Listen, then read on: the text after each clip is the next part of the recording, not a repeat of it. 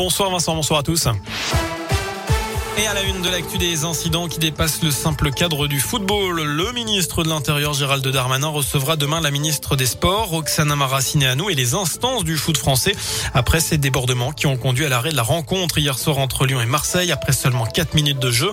Le joueur de l'OM Dimitri Payet a reçu une bouteille d'eau en pleine tête. L'auteur de ce geste, un homme de 32 ans, était toujours en garde à vue euh, tout à l'heure. La commission de discipline de la Ligue s'est réunie en urgence en début d'après-midi pour prendre les premières décisions. L'OL qui est d'un huis clos total à titre conservatoire en attendant le 8 décembre et les décisions définitives. Un jeune indinois condamné à deux ans de prison ferme et incarcéré pour des faits de violence sur son ancienne compagne. Jugé une première fois au printemps, il avait effectué huit jours de prison avant de bénéficier d'un bracelet électronique. Il avait alors interdiction de se rendre dans le Rhône, d'approcher son ex, mais le couple s'était revu cet été.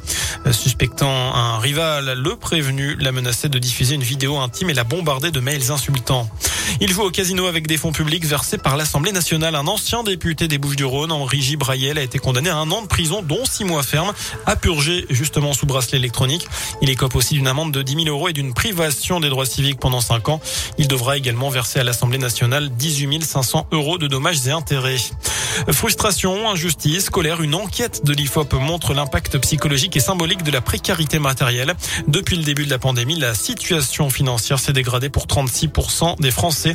Selon ce sondage, près d'une personne sur trois doit renoncer très régulièrement à l'achat de produits de première nécessité non alimentaires.